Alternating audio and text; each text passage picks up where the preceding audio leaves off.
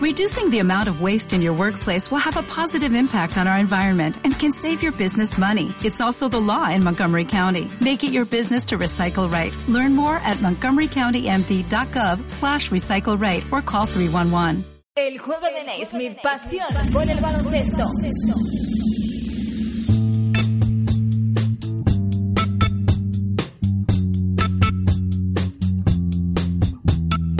Hola, hola, ¿qué tal? Bienvenidos una semana más a este podcast del juego de Naismith.com. Recibido un saludo de Nacho García en nombre de todos los que hacemos posible todo esto. Por delante, una hora de puro baloncesto con el episodio número 39 de este podcast. Es la primera semana de mayo y están comenzando las semifinales de conferencia en la NBA. Golden State Warriors y Memphis Grizzlies por un lado, Los Ángeles Clippers y Houston Rockets por el otro, todo esto en el oeste, y en el este, Atlanta Hawks, Washington Wizards y Cleveland Cavaliers eh, Chicago Bulls. Eh, todo esto, como decimos, por el este. Le vamos a dedicar un amplio espacio de opinión a la parte ya más interesante de los playoffs en la NBA. Esta semana con eh, Fernando Martín de Gigantes del Básquet y con Antonio Gil de Básquet Foras. Luego estamos con ellos. Siguen vivos por el lado que nos toca tanto Mark como Paul, los dos hermanos Gasol. Este camino hacia el título en Estados Unidos va dejando noticias. Por ejemplo, el galardón de Rookie del Año que ha ido para quien se esperaba, Andrew Wiggins.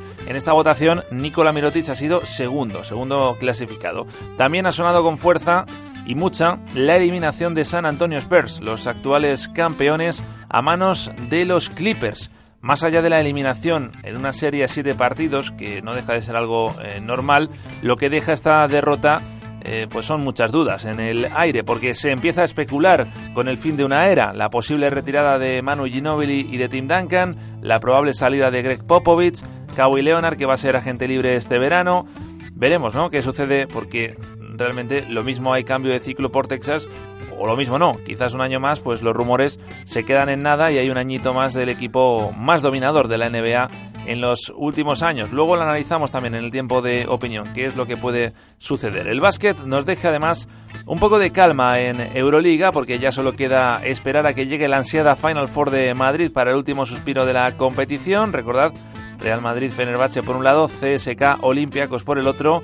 Mientras tanto, pues seguimos pendientes de la Liga, la Liga Endesa, en la que el Real Madrid queda más líder todavía con su victoria en Galicia y la derrota de Unicaja que cayó a manos del CAI Zaragoza. Luka Doncic, por cierto, ya ha jugado dos partidos con los blancos, ya ha debutado, dos ratitos, muy breves, pero dos ratitos en los que ha dejado claro que tiene mucho morro el chaval para eh, poder jugar con los mayores también. No se ha acordado un pelo a la hora de jugarse un tiro. De hecho, el debut ante Unicaja, pues el primer balón que le cayó lo tiró de tres y además lo metió. Así que bueno, la principal eh, novedad en el Real Madrid viene por ahí y la principal consecuencia de esta jornada número 31 en la ACB es la salvación ya matemática del Morabank Andorra con tres jornadas de antelación, respiran tranquilos por los Pirineos. Hablaremos con uno de los hombres importantes del equipo de Joan Peñarroya. Vamos a charlar con David Navarro.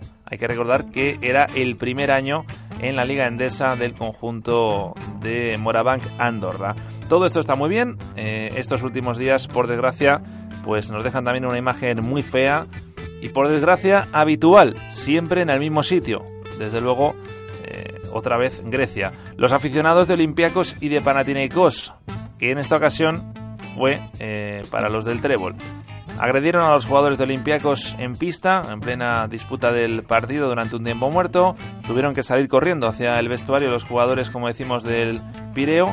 Y al poco de esto, el presidente de Panathinaikos declarando, pues con expresiones eh, contra Spanulis más barrio bajeras y matonas de lo que os podáis imaginar. No lo voy a reproducir porque no vale la pena, sería darle más presencia todavía a algo que debe desaparecer automáticamente del eh, mundo del deporte. En fin, te recordamos que puedes estar informado de todo cuanto sucede en el deporte de la canasta en nuestra página web eljuegodenaismith.com y también en nuestro nuevo dominio ejdn.net, también con nuestra cuenta de Twitter arroba juego de Naismith. Vamos a comenzar, que tenemos al otro lado del teléfono a alguien esperando, nos vamos a ir hasta Andorra. Eso es el juego de Naismith.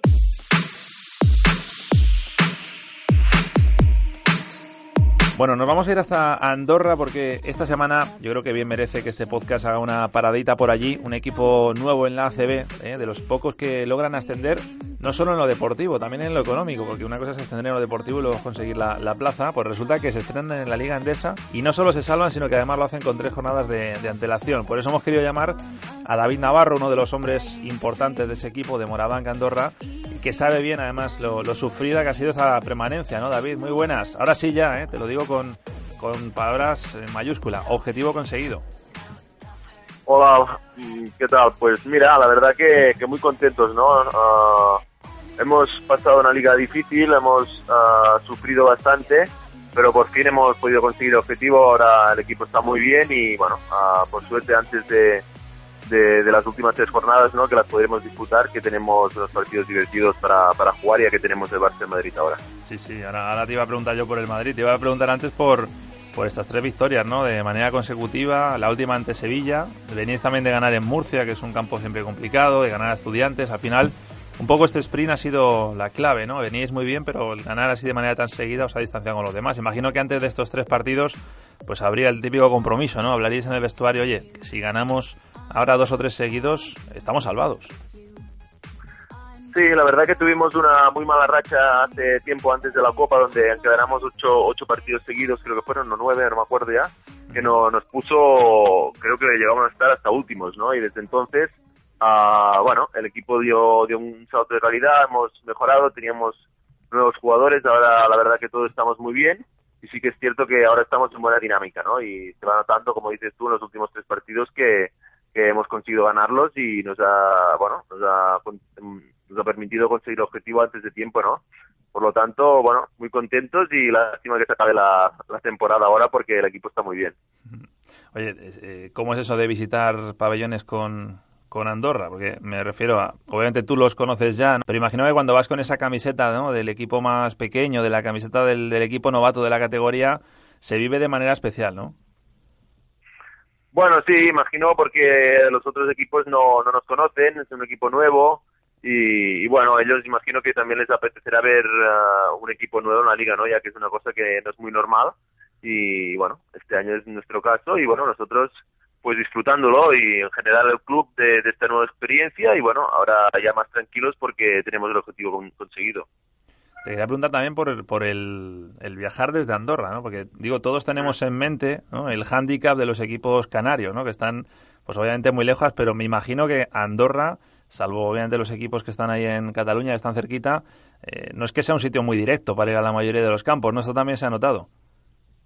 Sí, la verdad que, que esto sí que es una de las cosas que tiene Andorra, ¿no? Que los viajes son siempre, pues, un, un poco más largos de lo normal, creo yo, porque Claro, uh, la mayoría de viajes son en, en avión y ya el avión te, te, obliga a desplazarte hasta Barcelona, donde tienes ya un par de, de hora y media, dos horas y media, tres, claro, y luego el viaje en avión que te toque, ¿no? Esto hace que, que los viajes sean un poco más largos y sobre todo las vueltas un poco más pesadas y más si vienes de una derrota o así se hacen, se hacen duros, la verdad que sí.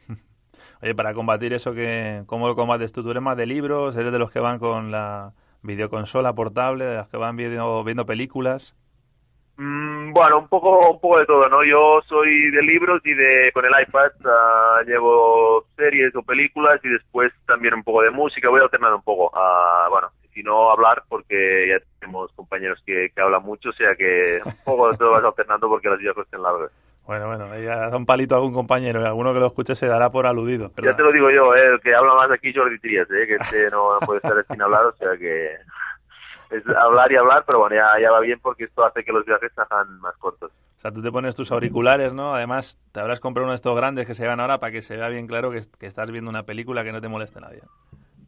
Ah, pues sí, ahora hay que aprovechar, están estos auriculares que, que se escuchan muy bien, sobre todo los aviones o así, y bueno, te pones esto ya saben que en este momento desconectas de todos y bueno, te centras en lo tuyo y bueno, también va bien. Oye David, estaba mirando un poco de los resultados que habéis tenido en casa y la verdad es que Obviamente vamos siguiendo la liga, ¿no? Y vas viendo resultados, pero cuando ahora los miras todos de golpe y dices, bueno, es que Bilbao y Valencia perdís de uno. Ganáis a Basconia, Gran Canaria, Juventud, Alcai, que prácticamente todos los equipos que están metidos ahí en playoff, ¿no? También contra el Madrid tuvisteis un papel eh, muy digno, contra Unicaja. Eh, estarás conmigo, ¿no? Que junto al Carpena, Palacio de Deportes, Palau Laurana, el siguiente campo más difícil de visitar es el vuestro. Sí, sabíamos esto antes de empezar la liga, que para mantener la categoría y, y estar un poco tranquilos tenías que hacerte fuerte en casa, aparte a nuestro pabellón que ha sido nuevo se ha creado un poco así como se le llama la, bombonera porque es así pequeñito y se hace mucho ruido y bueno, era un poco el objetivo, ¿no? Intentar ganar la mayoría de partidos en casa y bueno, y fuera quien fuera el rival que, que se ponérselo lo más difícil posible, ¿no? Y es un poco lo, lo que hemos hecho y lo que, bueno, estamos consiguiendo, ¿no? Lástima que hemos tenido un par de partidos o tres que se nos han escapado por pocos puntos, pero, pero bueno, en general estamos contentos porque la gente cuando viene aquí sabe que es un campo difícil. No, es que si arañáis el de Bilbao y el de Valencia, por ejemplo, que pedisteis solo de uno y alguno más así también muy justito, estabais en, en playoff seguramente, tal y como está todo ahora mismo de, apretado. Oye, eh, David, ¿cómo, ¿cómo estás tú allí en Andorra? No sé cómo estás ahora, acabas contrato, sigues por allí, ¿qué haces ahora? Pues yo que estoy muy bien, la verdad. Vine el año pasado, ah, después de, bueno, salí de Valladolid así un poco a última hora y, bueno, quedaban pocos equipos libres de ACB, encontré esta opción de, Andorra, que sabía que era un proyecto para subir, y bueno, muy contento porque las cosas salieron muy bien el año pasado y este año también, ¿no? Mi objetivo era volver a la Liga Andesa y bueno, este año la verdad que estoy súper contento de, de mi bueno, de, cómo lo estoy haciendo individualmente y después, bueno, ahora también porque el, el, objetivo del equipo se ha conseguido, ¿no? Y nada, ahora yo termino contrato y veremos lo que pasa, ¿no? Uh, bueno, habrá que ver un poco cómo van a evolucionando las cosas, pero bueno, yo aquí en Andorra me, me he encontrado a gusto a ver, a ver qué pasa. al final será como todos los equipos, digamos, más humildes que van un poco año a año, ¿no? Tienen quizás tanta flexibilidad para hacer contratos largos, pero lo que sí está claro es que el proyecto tiene muy buena pinta, ¿no? Porque al final, bueno, el equipo tiene jugadores con experiencia en, torneos importantes, en Euroliga, hablo de, por ejemplo, del de propio Sada, de Yawai, de Bogdanovic. Eh, el equipo tiene muy buena pinta, ¿no? Si se mantiene un bloque y se sigue trabajando, ¿por qué no? Se puede ir más arriba. Sí, bueno, imagino que la idea del club es esta, ¿no? Intentar ir creciendo año a año y, y bueno, este, yo creo que teníamos buena plantilla este año, se ha, hecho sobre todo con las incorporaciones que hemos tenido a media temporada con, como decías, Bogdanovic, Stojanovski y Shaway, que bueno, son jugadores de mucha calidad y bueno, imagino que intentarán mantener la parte del bloque, pero bueno, no sé cómo está el tema, no sé si será fácil o complicado, pero es un poco la idea, ¿no? Que el club vaya, vaya creciendo, cree un bloque importante y pueda ir mejorando año a año. Yo imagino que a Yaguay será fácil de verle, ¿no? Por Andorra, de un sitio tan pequeñito, un tío tan grande. Pues sí, muy fácil. La verdad que al final Andorra es un sitio muy pequeño que, bueno, al final casi todos no, nos conocemos o la gente que vas encontrando te, la vas encontrando mucho y bueno, ya te digo si te encuentras un tío como Yaguay que, bueno, uh, es difícil de, pasar uh, inadvertido, ¿no? Y bueno, Ah, es lo que tiene, ¿no? Él, uh, solo por cómo es, lo grande que es, siempre llama más atención y cuando viene en colegios así siempre es el, el que todo el mundo, bueno, le aplaude más, te lo grita porque que, que llama la atención, aparte de ser uh, buen tío. Sí, sí, no, es un tipo simpático, un tipo divertido. Oye, eh, te quería preguntar también por, por el técnico, ¿no? Por Joan Peñarroya. Eh, digamos que es un, un entrenador que mucha responsabilidad de dónde está Andorra ahora la tiene él, ¿no? Él llegó en 2010 el equipo entonces, eh, desde que lo, eh, digamos, dirigió, ha ido subiendo año tras año. Poquito a poco ahora empiezan a llegar los resultados. Sí, sin duda, Joan tiene mucho mérito de lo que ha hecho aquí porque él llegó cogiendo el equipo en La Plata y, bueno, casi que hubiera podido subir todos los años, ¿no? A mm. los dos años que no ha subido ha sido porque uno lo perdieron en el quinto partido de ascenso fallando a los dos tiros libres de ellos y, el otro año que no han subido ha sido yendo toda la temporada primeros y en la última jornada quedarse fuera y luego en los playoffs también quedar fuera en el quinto partido, ¿no? Por tanto, ha hecho un trabajo increíble y ha conseguido llevar el equipo a lo más alto, ¿no? Que es la, Liga Endesa y ahora también ha conseguido el objetivo que era salvarnos. O sea que tiene que estar muy contento y bueno, y club también porque el, el entrenador está dando los resultados que esperaban, yo creo.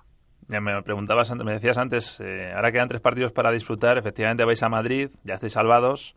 Unicaja ha perdido, así que imagino que el Madrid va a estar relajado, eh, va a estar pensando en, en, la Final Four de la Euroliga, que es el siguiente fin de semana.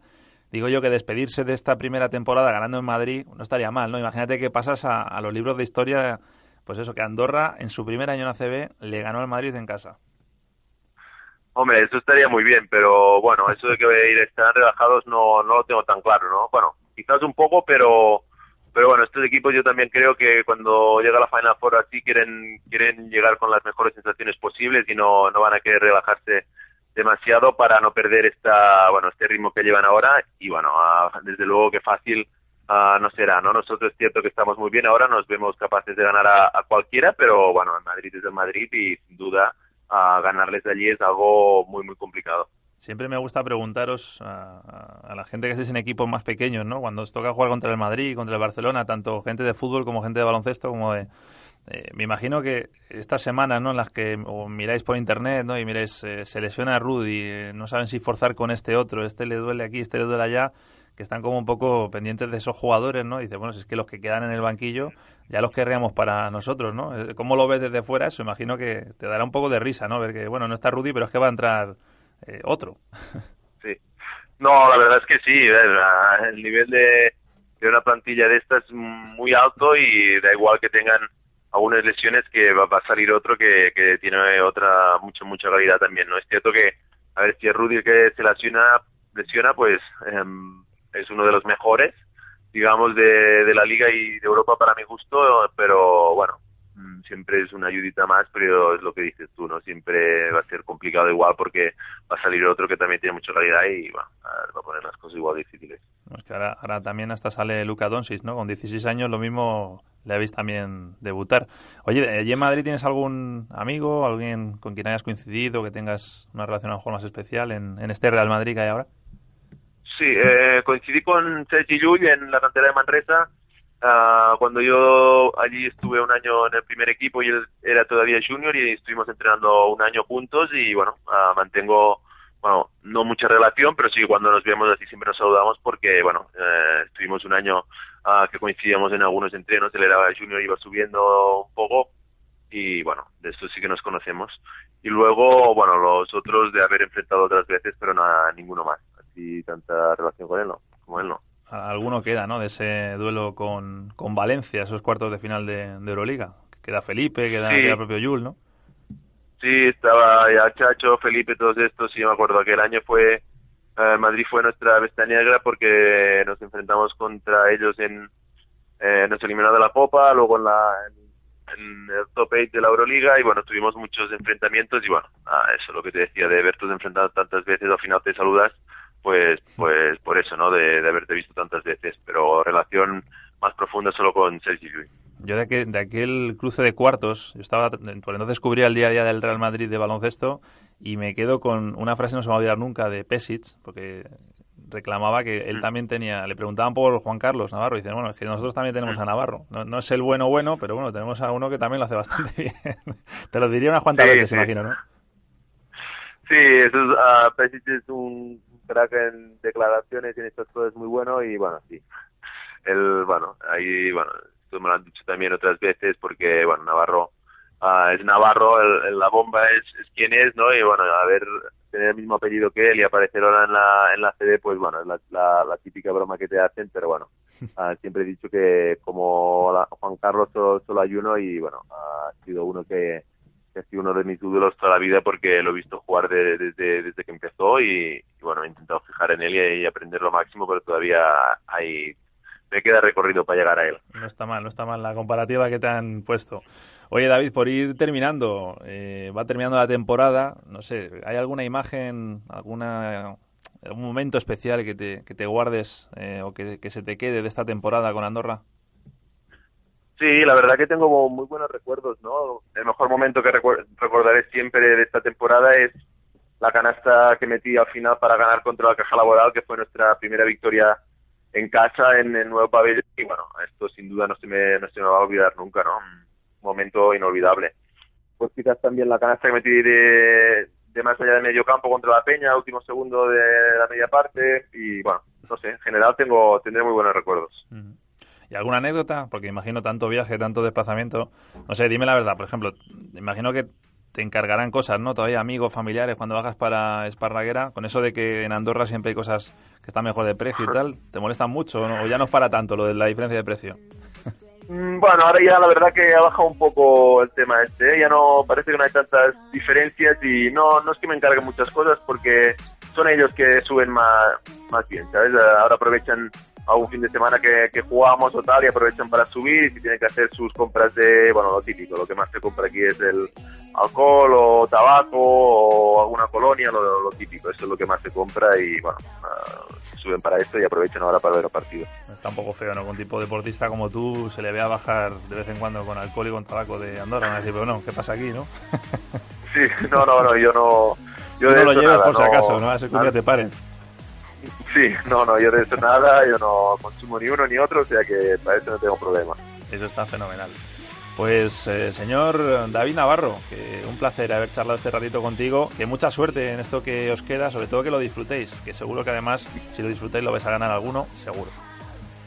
Muy bien, muchas gracias. Uh, vamos a disfrutarlo y a ver si acabamos también la, la temporada. Un abrazo fuerte. Venga, un abrazo.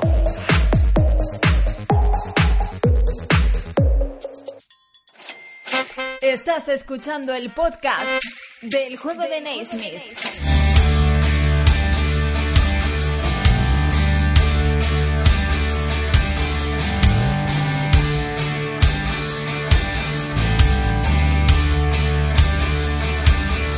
Bueno, abrimos el tiempo de opinión en este podcast del juego de Naismith.com. Hoy hay que hablar mucho de playoffs de la NBA porque arrancan ya las semifinales de conferencia y por eso hemos llamado pues, a dos que saben mucho de este deporte de la canasta en Estados Unidos. Uno lo hace con sueño, trasnochando, eh, desde la distancia. Don Fernando Martín, Gigantes del Básquet, muy buenas. Hola Nacho, ¿qué tal? Bueno, imagino que es época complicada, ¿no? Eh, poco sueño o poco, poco tiempo de dormir, mejor dicho, ¿no? Sí, sí, porque se acumulan se acumulan los, los acontecimientos, eh, no solo NBA, también la pelea del siglo de, boxeo, más que yo más bien clasificaría como el fraude del siglo. Eh, entonces sí, sí, es, mal momento ¿no? para, para vivir en este lado del Atlántico, porque eh, lo sigues todo, pero a costa, a costa de, horas de sueño, claro. Siempre es el, raro, cuando te juntas con los demás es de que vas con la cara de, de zombie. El que no tiene cara de zombie, bueno, la tiene un poco, pero no es por el sueño, es Antonio Gil, que nos escucha desde Nueva York, tiene el privilegio, obviamente, de ver todo en horario americano. ¿Eh? Don Antonio Gil, eh, Basketbolas, muy buenas. Muy buenas, ¿cómo andáis? Eh, cara de, sueño, no, yo creo que son ojeras de nacimiento las mías ya. Esos son rasgos, rasgos característicos de Aluche, no sé si conoces la zona. ¿eh? Me suena un poco, me suena un poco, creo que pasa por allí alguna vez. Te suena, ¿no? Bueno, bueno, pues nada. Oye, vamos a meternos de lleno ya si queréis. Eh, yo había pensado analizar un poquito estos playoffs con lo que viene. ¿Eh? Eh, vamos a hacer como Simeone. En vez de partido a partido, vamos a ir serie a serie, si os parece. Comenzamos por, por el este. Hay una que yo creo que se lleva la, palma, ¿no? El Cleveland-Chicago. además, si no recuerdo mal, de haberos escuchado antes en la tertulia, los dos dabais como favorito a los Cavaliers para el este. No sé si este último partido de los Bulls, eh, pasando por encima de los Bucks, eh, os hizo cambiar un poco la opinión. Si creéis que va a ser serie larga, serie corta. Empezamos, si te parece, con, con Fernando, que era un poco el que apostaba más por Cleveland. ¿Cómo ves este Cleveland-Chicago? Bueno, pues eh, se ha vuelto más impredecible ¿no? con los últimos acontecimientos. Más que por la victoria que tú nombrabas de, de Chicago a Milwaukee, por lo que ha pasado en Cleveland, ¿no? sobre todo la lesión de Kevin Love eh, que no van a contar con él en todos los playoffs y la sanción a J.R. Smith eh, para los dos primeros partidos. Yo creo que es eh, la eliminatoria estrella de, la conferencia y, junto con la de Warriors Grizzlies la eliminatoria estrella de, pues de las semifinales ¿no? de, conferencia. vamos a ver, va a ser interesante. Yo creo que va a ser una serie probablemente larga y aparte de los buenos partidos, seguro que vamos a tener una partida de ajedrez entre los dos entrenadores por un lado Cleveland, porque tiene que cambiar el guion, eh, sin Kevin Love y sin es un jugador que no tiene no tiene un sustituto claro, ¿no? Un sustituto de, garantías y de sus mismas cualidades. Por lo tanto, Cleveland va a tener que cambiar la rotación, probablemente acortarla, probablemente LeBron vaya a jugar de cuatro y, el equipo vaya a jugar un small ball y vamos a ver qué, qué hace Chicago, ¿no? Si se adapta a lo que propone el rival o si intenta imponer eh, intenta condicionar eh, a su vez a, Cavaliers, ¿no? Chicago tiene un juego interior muy potente eh, y si se adapta al small ball va a tener que renunciar a él y si, si intenta por el contrario jugar con ellos, pues va a ser Cavaliers los que se van a tener que adaptar. Entonces, vamos a ver, yo creo que es una eliminatoria que, que, que va a depender mucho de los dos primeros partidos. Yo creo que Chicago tiene que robar factor cancha y si no, si no lo roban me parece que no va a tener ninguna ninguna oportunidad, pero sí ninguna oportunidad de pasar, pero si roba alguno de los dos primeros partidos, yo creo que, que hay opciones para los Bulls y, posiblemente serie larga. No, yo estoy completamente de acuerdo con Fernando. Es además un tópico, pero, pero yo creo que es la final de conferencia adelantada, ¿no? Todo el mundo, bueno, pues soñábamos quizás con este duelo una serie más adelante, ¿no? Ya a las puertas de lo que son las, las finales de la NBA y, y, a lo que ha dicho Fernando, yo añadiría una cosa, que es un nombre propio, es Tristan Thompson. Yo creo que el jugador eh, está haciendo una buena temporada eh, y, tiene que dar un paso adelante. Ya bien, bueno, pues eh, como, como sustituto, entre comillas, de, de, Kevin Love, o bien como un jugador que tiene que aportar ahora lo que quizás otros jugadores han estado aportando en otros momentos. Esa baja de dos partidos de J.R. Smith, yo creo que ahora mismo es incluso más importante todavía que la ausencia de Kevin Love. El equipo eh, se ha hecho a la idea de que Kevin Love ya no va a jugar más estos playoffs. Entonces, bueno, pues ya está, esto es así, pasamos, eh, pasamos página e intentamos rehacernos. Pero el tener a un jugador como J.R. Smith, que sobre todo aporta tanto ofensivamente durante dos partidos ausente, yo creo que es algo que, que el equipo tiene que intentar solucionar de una manera rápida. Y quizás Tristan Thompson sea ese jugador, ya no en el sentido de que sea él quien se ponga a anotar puntos, que sea él quien lleve un poco, eh, bueno, pues un papel relativamente de protagonista o de actor secundario al lado de LeBron en ataque, sino que sea un jugador que a lo mejor, eh, bueno, pues lo que haga es que aligere un poco el peso o la carga de responsabilidad que van a tener que llevar LeBron y Kyrie Irving ahora mismo. Al hilo de lo que decía Fernando un poco de esa apuesta quizás por el juego interior para eh, sacar un poco más de partido por parte de Chicago y va a jugar un papel muy importante Pau, ¿no? ¿Cómo lo habéis visto en esta eh, primera ronda, en esta primera serie? Bueno, yo creo que Pau ha sido junto a Jimmy Butler, eh, uno de los dos valores seguros de los Bulls a lo largo de toda la temporada. Entonces, con su experiencia, eh, no solo en la NBA, sino al más alto, al más alto nivel, y cuando se juegan las, las eliminatorias importantes y cuando hay títulos en, en juego, creo que es un creo es un jugador clave. Creo que ahí tiene va a haber un enfrentamiento muy interesante con, con Mosgov. Uh, y bueno, vamos a ver lo que te decía antes, ¿no? A quién, a quién elige Ertibodó para rodear a Pau Gasol, si, si intenta jugar con, su, con un juego interior clásico o, intenta adaptarse eh, al otro equipo. Por ejemplo, yo creo que Nikola Mirotic sí que podría tener eh, un papel importante, ¿no? Si necesitando, si los Bulls necesitan un 4 eh, móvil más dinámico y menos pesado que, que Taz Gibson, pues ahí podría tener sus minutos, ¿no? Y sus oportunidades Nikola Mirotic. Yo creo que está todo, está todo por ver está todo por ver, vamos a ver qué hace Cavaliers, es un equipo que, que lleva toda la temporada con una apuesta de, juego rápido, de, de, abrir mucho los espacios con cuatro tiradores, eh, y vamos a ver cómo, cómo, se adapta, ¿no? Si, si LeBron va a jugar siempre de cuatro, si pueden meter algún otro jugador sorpresa, ¿no? James Jones o alguno o algún jugador de estos veteranos. Está todo por ver, ¿no? Está todo por ver. Vamos, creo que para Cleveland va a ser eh, importantísima la aportación. Antes era el Big 3, ahora es el, el Big 2. Mm. Yo, vamos, estoy haciendo números y yo creo que LeBron y Kyrie se van a tener que ir a, a 60 puntos por partido, a más de 60 puntos por partido para que, para que Cleveland tenga tenga opciones, ¿no? Sobre todo en los dos primeros partidos, que son los que en los que va a faltar J.R. Smith, que ha sido que fue una de las claves de, del renacer de, de Cleveland a, a partir de, de, enero, ¿no? Desde el traspaso eh, suyo y el traspaso de Mosgov es cuando empieza de verdad a carburar el equipo de, de David Blatt.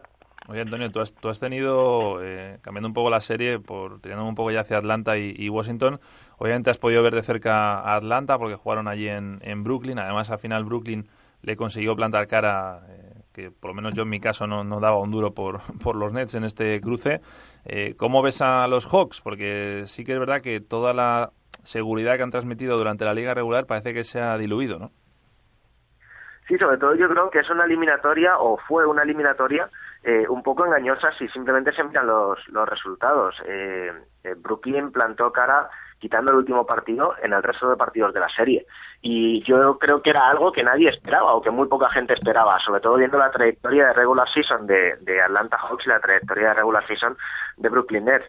Yo creo que, que Atlanta se va a encontrar eh, con, con alguna serie de problemas ante ante Washington y, y, sobre todo bueno pues por la figura de un, de un hombre como, como John Wall John es un jugador que, que lleva un ritmo de partido muy alto, que corre muchísimo y que es capaz de, bueno, de contagiar a sus compañeros de esa, de esa velocidad, ¿no? Y yo creo que esa va a ser la gran baza con la que va a jugar eh, Washington a estos Atlanta Hawks que quizás llegados a este momento de la temporada, bueno, pues están un poco más pesados, ¿no? De, de lo que fueron durante la, la regular season ellos necesitan que, sus, que sus grandes hombres eh, jueguen como han estado jugando durante toda la temporada para que esto funcione.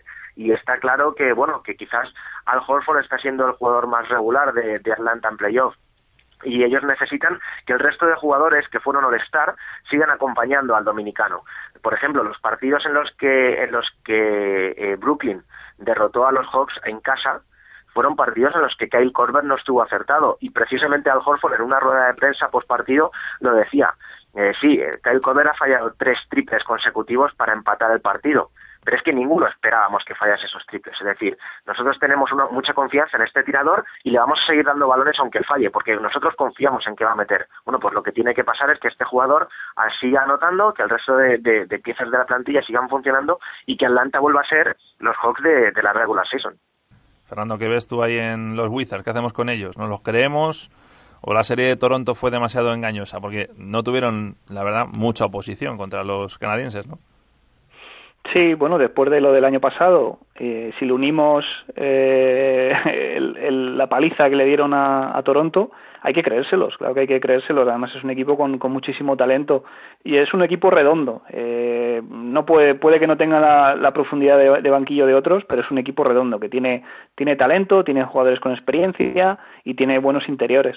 Entonces va a ser un, yo creo que va a ser una serie larga también. ¿eh? Yo creo que, que pueden, tienen capacidad eh, los Wizards de ponérselo muy, muy difícil a los Hawks.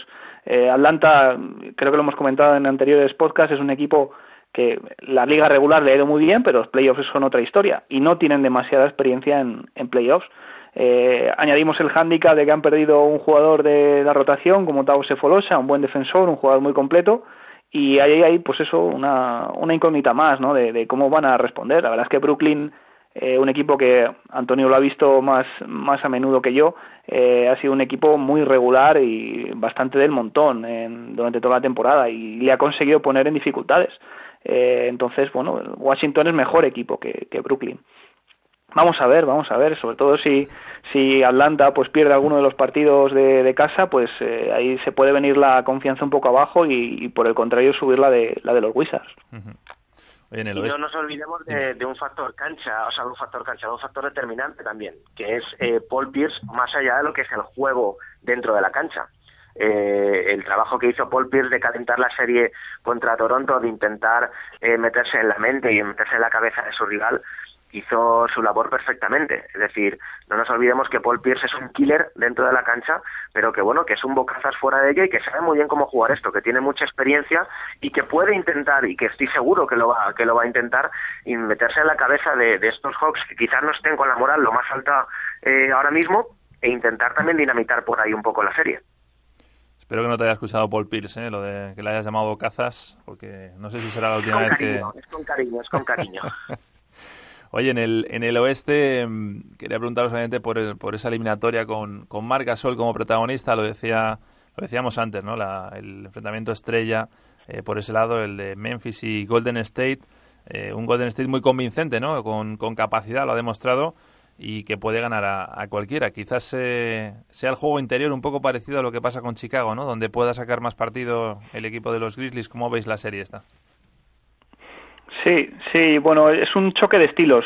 Eh, son dos equipos eh, muy diferentes. Yo creo que de, los cuatro equipos que quedan en el oeste, eh, pues Memphis es como la nota discordante, ¿no? los otros tres tienen un estilo parecido, de, juego muy rápido, juego abierto, muchos triples.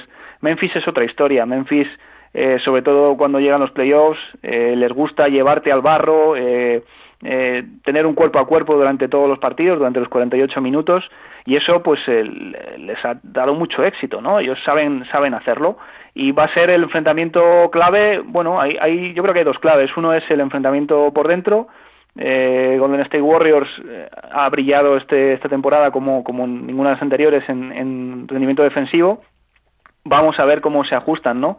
Eh, esa pareja anterior Draymond Green Bogut con, con Randolph eh, Margasol.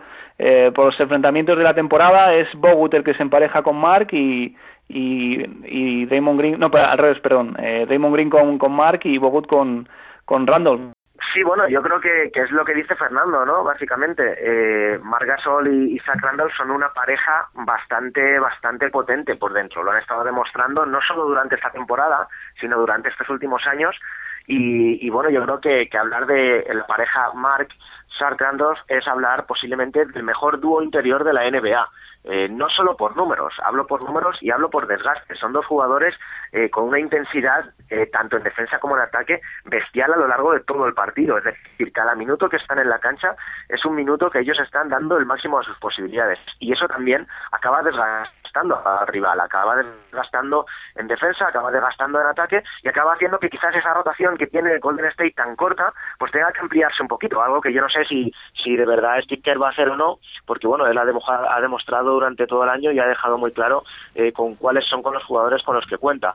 Tanto Shaq como, como Mark van a ser las dos piezas claves. Eh, mucho más, yo creo, que, que, lo que puedan aportar en el bando contrario eh, Stephen Curry y Clay Thompson, porque Stephen Curry y Clay Thompson son lo que son, no nos engañemos, son dos jugadores, eh, sí, con, con una capacidad anotadora bestial, con una puntería eh, mortífera, pero que al margen de eso no aportan quizás tanto eh, eh, en cuanto a lo que es desgastar o en cuanto a lo que es cansar a la defensa rival y sobre todo son dos jugadores que no van a tener mucho contacto con el juego interior de Memphis que al fin y al cabo es lo que puede yo creo marcar las diferencias en la serie. Sí, bueno, yo creo que la otra clave, lo que eh, insinuaba antes, es eh, Mike Conley. Eh, es el base clave, el, uno de los jugadores clave en, tanto en defensa como en ataque de, de los Memphis Grizzlies. Y bueno, eh, se rompió la cara, le rompieron la cara en la eliminatoria contra Portland y no se sabe muy bien cómo va a estar en la eliminatoria, ni siquiera si, si va a estar. Eh, entonces, bueno, ahí tiene ahí tiene un gran interrogante Memphis, porque el, sustituto Beno Udri, el esloveno Beno Udri, ha venido haciendo una buena temporada, pero no es Mike Conley, no, no es, no, no, es el, en defensa no es el mismo defensor y no tiene el mismo tiro exterior de, Conley. Entonces, eh, para plantar cara a los Warriors, Memphis tiene que estar al completo y no sabemos si, si van a poder hacerlo y si va a poder hacerlo Conley durante toda la serie. Oye, tenemos todavía muy reciente ahí esa serie entre San Antonio y, los Clippers, ¿no? Se quedan fuera los defensores del título. Y los Clippers, ¿ahora qué, no? Porque, en mi opinión, yo creo que les va a venir muy bien el... No sé si les va a desgastar quizás demasiado, aunque es un equipo muy físico, pero este máster, ¿no? De jugarle a siete partidos y ganarle a los de Popovich, les puede venir muy bien para jugar contra Houston, ¿no? bueno, les puede venir muy bien o les puede venir muy mal, porque no nos olvidemos que este séptimo partido ha sido el partido eh, en el que Chris Paul eh, pues ha tenido esas molestias físicas y que eh, bueno que ahora mismo ha hecho que salten todas las alarmas en Los Ángeles. Desde lo que es la, directiva y el cuerpo médico de los Clippers eh, tienen muchas dudas sobre la salud de, del base. Eh, no saben si van a poder contar con él en el primer partido incluso se está rumoreando que quizás no puedan contar con él los dos primeros partidos para asegurarse que pueda estar al 100% en lo que sería eh, bueno pues la segunda parte de una de una serie que bueno pues parece que puede ser también bastante larga no yo creo que esa gran incógnita de, de Chris Paul va a ser quizás que, que, otros jugadores pues como Blake Griffin que está demostrando un nivel impresionante durante los playoffs que está eh, si no haciendo triples dobles como en el último encuentro contra San Antonio rozando el triple doble constantemente bueno pues tengan que estar preparados para lo que pueda venir. Eh, no digo que mentalmente a lo mejor eh, Blake Griffin no esté preparado o que su juego no esté preparado, todo lo contrario. Creo que es una persona o que es un jugador que puede tanto aportar en el banquillo, en el vestuario y en la cancha, pero que tiene que estar listo para dar ese paso si es que el, el general de, de, estos de estos Los Ángeles Clippers, que es Chris Paul, no está disponible al principio.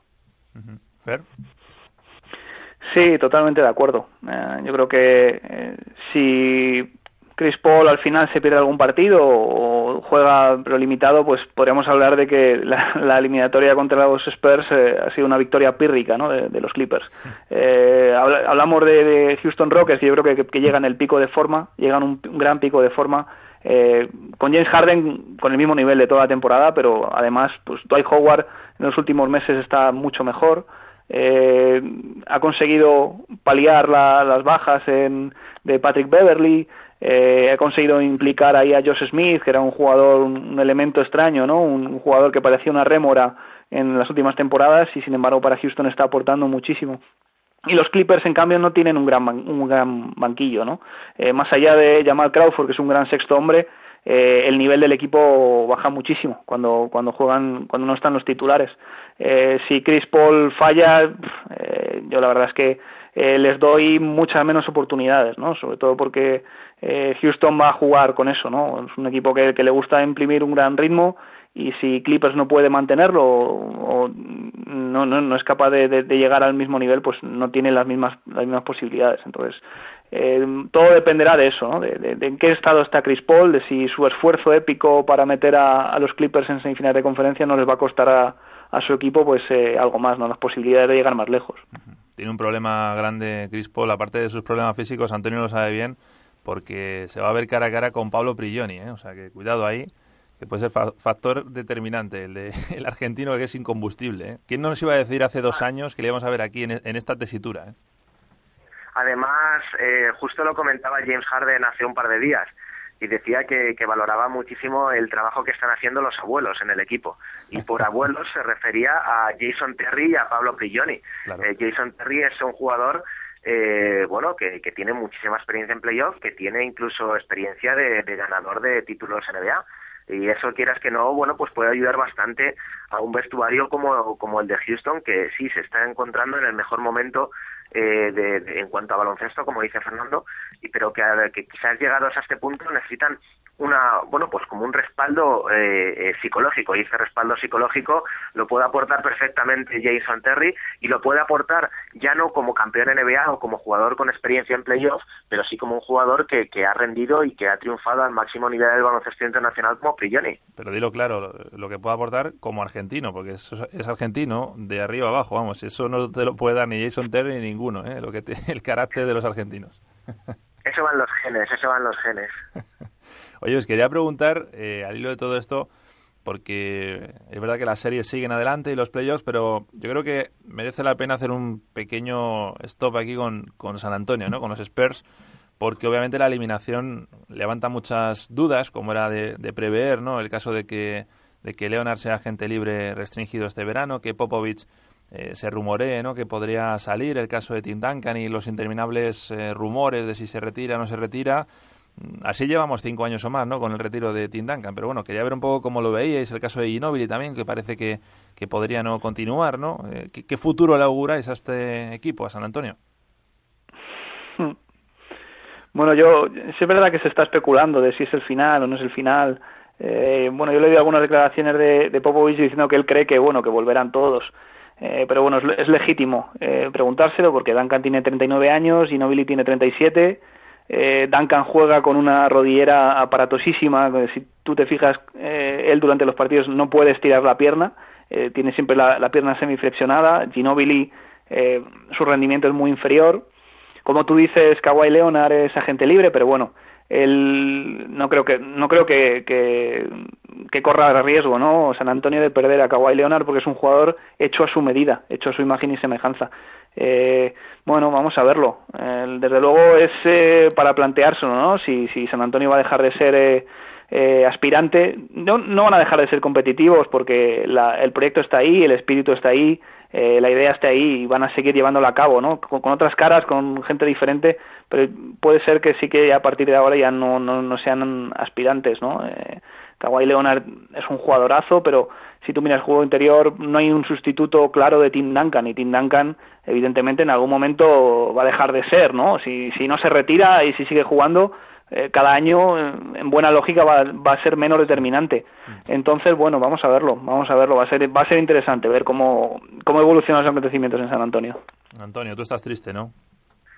Yo no estoy ni triste ni no triste. Yo me pondré triste el día que, que Greg Popovich cuelgue la pizarra, porque porque tengo que reconocer que la, las ruedas de prensa, sobre todo previas de partidos de sí. Greg Popovich, son uno de los grandes atractivos de la temporada. Pero pero no, yo creo que lo, lo que dice Fernando es tal cual y, yo creo que el problema que tiene San Antonio ahora mismo es un problema de, de números, es un problema de matemáticas puras y duras. Eh, el propio el propio Manu Ginobili decía ayer que bueno, que, que él tiene que meditar, tiene que pensar si se retira o no, pero que también tiene que ver cuáles son las intenciones de San Antonio y, que, y qué es lo que pretende el equipo hacer, que no es una decisión solo suya. Y yo creo que ahí es donde pueden venir los problemas para que San Antonio eh, mantenga el nivel de, equipo competitivo. Eh, hasta que San Antonio no sepa si Manu Ginobili y, y Tim Duncan se van a retirar o no, no pueden empezar a echar cuentas para lo que pueden o no pueden fichar este verano. Es decir, el problema que tenemos con Kawhi Leonard es que es un jugador al que no se sabe cuánto se le va a poder ofrecer hasta que no se sepa el dinero con el que se va a contar, hasta que no se sepa cuál es ese espacio salarial que tiene el equipo para, para ofertar. Se está hablando de que eh, la Marcus Aldrich podría ser eh, bueno pues eh, el gran fichaje ¿no? de, San Antonio este verano y estamos en una situación similar la Marcus Aldrich salvando las enormes distancias que hay no es Tim Duncan pero sí puede aportar al equipo quizás lo que aporte Tim Duncan en ese en ese juego próximo al aro pero claro cuánto se le puede ofrecer a este jugador al que no se sabe con cuánto dinero se va a poder contar para, para poder hacer contratos. Entonces, yo creo que quizás es un trabajo más de, la directiva y es un trabajo más de despachos de aligerar todo este proceso de dudas y, de incertidumbre sobre el futuro de algunos jugadores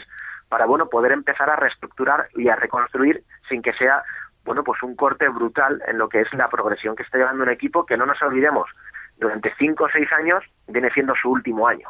Sí efectivamente, del equipo y, en concreto, como decíamos, de Tim Duncan, ¿no? que estará hasta cansado. Fíjate que yo, este año, no es el peor año que le he visto a Duncan, ¿eh? le he visto peor hace dos años, por ejemplo, le he visto bastante bien eh, en cuanto a físico y en cuanto sobre todo a, presencia en pista.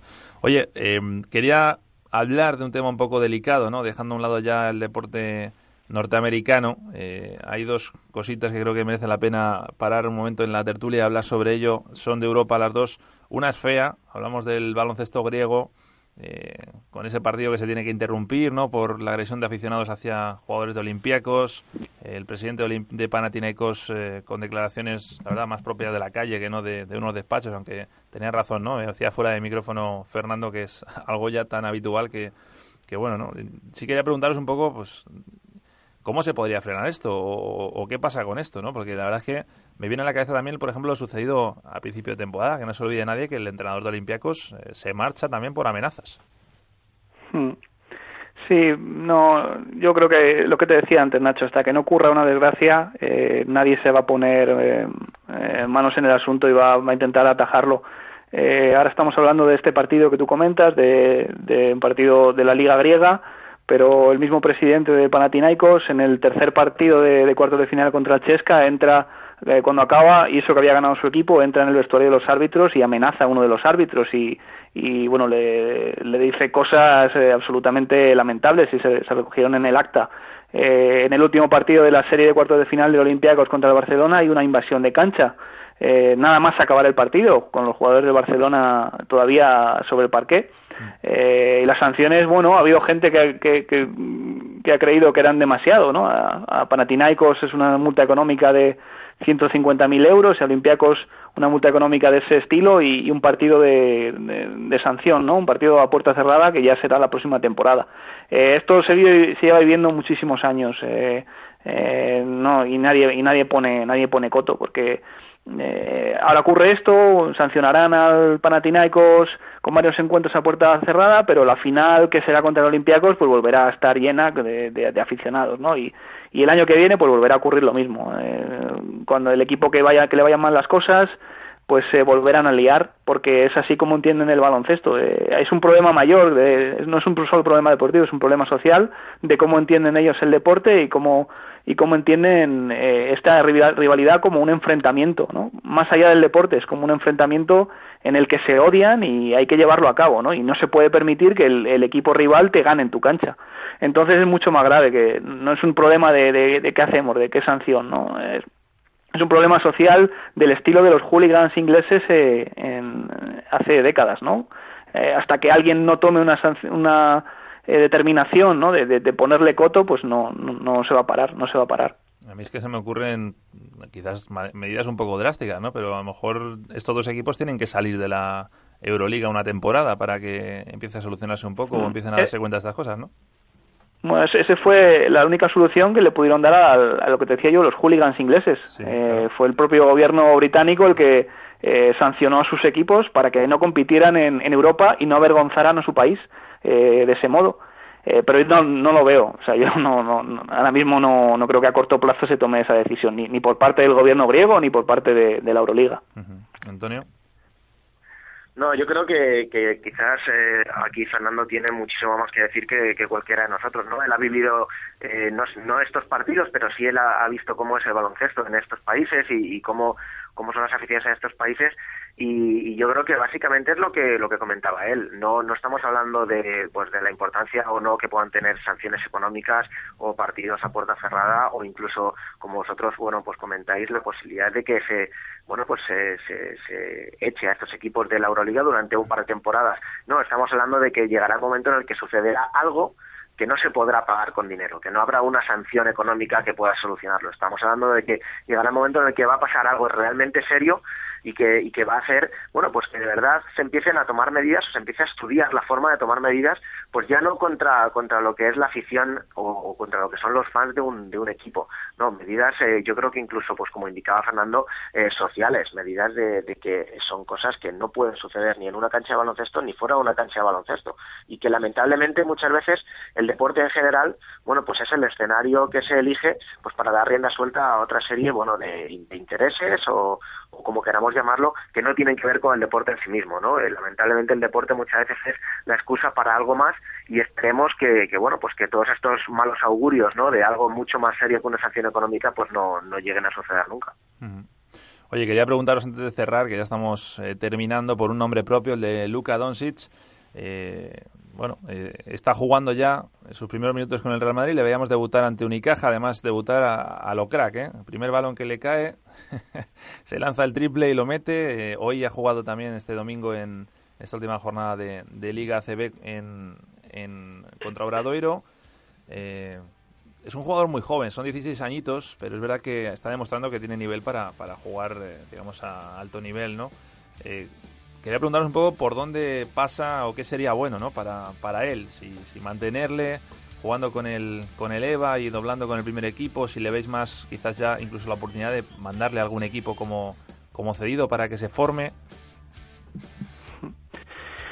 Bueno, es, es interesante la pregunta que planteas. Eh, recuerdo Nicola Mirotic, él siempre menciona su etapa que fue cedido al Palencia como decisiva ¿no? en, su maduración como, como, jugador. En el caso de Doncic, yo creo que ahora mismo lo, prudente es mantenerle eh, dentro de la disciplina ¿no? del club, del, Real Madrid. Eh, tiene 16 años y dos meses, es eh, muy, muy joven. Es un niño. es un niño, todavía tiene que madurar físicamente, eh, hay muchas cosas por ver, ¿no? ¿Qué posición eh, va a tener él en, profesionales? Él es un jugador muy versátil, muy polivalente. ¿Cuál va a ser su mejor su mejor posición, no? Y eso ahora mismo lo tiene que decidir, pues, eh, el Real Madrid, ¿no? yo creo que una cesión implica mucho riesgo, ¿no? Cederle a un equipo que pueda tener problemas y que no le dé ni la atención, ni, ni los cuidados, ni, ni, ni el tiempo de juego necesario para que para que progrese. Entonces eh, por ahora es pronto, eh, yo creo que, lo razonable y lo, y lo sensato sería pues eso, mantenerle en la disciplina de Real Madrid y pues eso, incorporarle cada vez más ¿no? a, la primera plantilla porque se ha visto que él tiene descaro y que él puede aportar cosas ¿no? y que, que aunque sean minutos sueltos como, como los de esta semana, como los de la semana pasada, pues él puede aportar y puede aprender. Antonio, ya se, ya se habla también de Doncic, ¿eh? por Estados Unidos incluso. Tú ya lo, ves para, para el draft, ¿no? Yo todavía no, porque porque yo para el draft ni pincho ni corto, pero pero quizá algún general manager sí que está o sí que puede empezar a poner un poco de atención en lo que hace este jugador y es justo lo, lo que iba, bueno, pues quizás a, aportar a lo que a lo que ha dicho Fernando. Eh, aparte de lo que es la formación deportiva de, de este chico y de los chicos en, en la misma situación, eh, también hay que, ver lo que es, bueno, pues la formación eh, mental y la formación personal de estos jugadores. Son jugadores que, que van a despertar eh, y en su caso yo creo que incluso lo está haciendo ya muy rápido, interés en Estados Unidos, perdón, que va a despertar interés tanto de universidades como de como de equipos profesionales y él tiene que estar bueno pues preparado para lo que se le va a venir encima o para lo que se le puede venir encima eh, no nos olvidemos que el negocio del baloncesto no es el mismo en Europa que en Estados Unidos, que el funcionamiento de las competiciones no es, no, es el mismo. Y me refiero ya no solo en cuanto a juego, sino en cuanto a todo lo que rodea una competición profesional en Estados Unidos. Y es solo que los jugadores tan jóvenes como él tienen que tener, bueno, un poco en mente y tienen que estar preparados para lo que les puede llegar. Y lo que les puede llegar es que de repente un jugador tenga nada más que 5, 6, 7 minutos en pista, sabiendo que va a tener en la grada a 5, 6, 7 general managers, bueno, pues con una libreta apuntando lo que hace o deja de hacer. Y todo eso puede afectar a su juego. Por eso es algo que lo que comentaba Fernando, de mantenerle en la disciplina del equipo, de no cederle y no correr ese riesgo, yo creo que va a ser vital o que puede ser vital precisamente en el caso de este jugador para que bueno su carrera pues siga yendo en, en, una línea ascendente y no se convierta pues en, en otro gran jugador que quizás sí que vale para el baloncesto europeo, pero que no llega nunca a jugar en la NBA. Este tiene pinta de que es, eh, desde luego, jugador muy, muy diferente. ¿eh? Y el Madrid, además, coincido con lo que decía eh, Fernando, ¿no?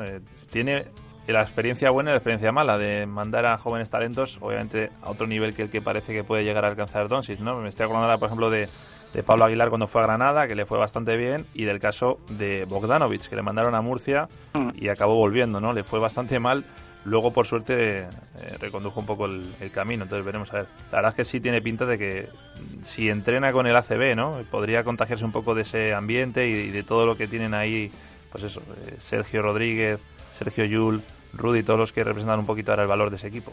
Yo creo que lo más importante es no frenar eh, su progreso, su evolución, y yo creo que ahora mismo eh, eso no, no, no, va a pasar si él sigue jugando en categoría junior, EVA y puede alternar con el primer equipo. Yo creo que la curva de crecimiento se puede mantener, ¿no? Ya sería más adelante, yo creo que ya así dentro de dos temporadas cuando se puede plantear más en serio esa pregunta, ¿no? De si es conveniente cederle para que tenga minutos o, mantenerle, o mantenerle, pues eso, con el equipo, pues como hemos visto, por ejemplo, a Mario Gessoña hasta, hasta ahora mismo, ¿no? Un jugador que se ve que, que tiene mucha muchas condiciones y que, probablemente en cualquier otro equipo estaría jugando muchísimo. Seguramente, sí. Pues señores, aquí le vamos a dejar. ¿eh? Como siempre, agradeceros que, estéis aquí este ratito charlando de baloncesto. Y bueno, pues seguimos, seguimos hablando, ¿no? Que al final de lo que se trata, que disfrutéis de los playoffs, uno con más sueño, otro con menos, pero que lo disfrutéis. Seguro que sí, un placer, Nacho. Venga, un abrazo para los dos. Chao, chicos.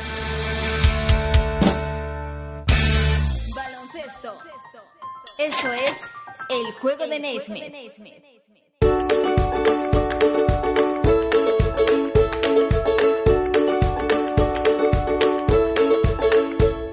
Pues casi una hora después tenemos que echar el cierre a este episodio número 39 del podcast de eljuegodenaismith.com, no sin antes recordarte que regresamos en una semana, será con el mejor análisis de la Final Four de la Euroliga, la mejor previa de ese gran momento de la temporada que se va a disputar en Madrid los días 15 y 17 de mayo. Allí el Real Madrid que va a tener la oportunidad de levantar la Copa de Europa. Hasta entonces te invitamos a visitar nuestro espacio en internet. Tienes dos caminos. Por un lado, en el habitual, el juego de. Por otro, el más breve, nuestras iniciales, ejdn.net. Por supuesto, también estamos en Twitter en nuestra cuenta arroba juego de Naismith. Agradeciéndote una vez más que estés ahí al otro lado. Te citamos ya para el próximo episodio de este podcast. Va a ser el número 40 en la segunda semana de mayo. Nos escuchamos. Sed buenos. Adiós.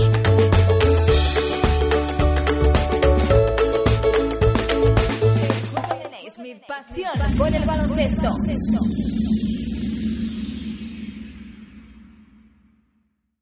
As a new Western Union customer, you can enjoy a $0 transfer fee on your first international online money transfer. Send money to your family and friends back home the fast, easy, and reliable way. Visit westernunion.com or download our app today to get started, and your first transfer fee is on us. FX gains apply, not available for credit cards and transfers to Cuba. Services offered by Western Union Financial Services, Inc., and MLS 906983 or Western Union International Services, LLC, and MLS 906985.